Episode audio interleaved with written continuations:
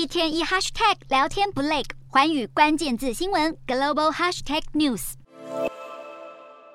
没几个月前，英国女王伊丽莎白二世与人气同属角色柏林顿熊一起拍片喝下午茶，温馨幽默的场景深植人心。也因此，在女王过世之后，在民众献花的指定地，也就是临近白金汉宫的伦敦绿园，不止涌入了成堆的鲜花和卡片，也不乏有人留下柏林顿熊玩偶等象征女王童心未泯的一面。不过，十二号，伦敦标准晚报等英国媒体报道，园方已经发出呼吁，要求民众别再送柏林顿熊、还有果酱三明治等物品过来，也不再接受任何的礼物和手工艺品，理由是不环保。大批前来悼念的民众纷纷卷起袖子来帮忙，工作人员动手拆掉花束上的包装纸，以利后续的清理。园方也建议，计划还要前去献花的民众使用永续性的包装纸，甚至也有人因此裸送花束。而园方也承诺，未来将会妥善处理已经收到的玩偶。而对于王室过世时各界的献花和送礼，英国王室已经有对策。像是戴安娜王妃过世时所收到的献花高达十五公吨重，其后花朵和枝叶则是作为肯辛顿宫花园的堆肥之用。卡片由家人保管，而玩偶等礼物则是被转送给病患、长辈和小朋友，或是玩具图书馆等等。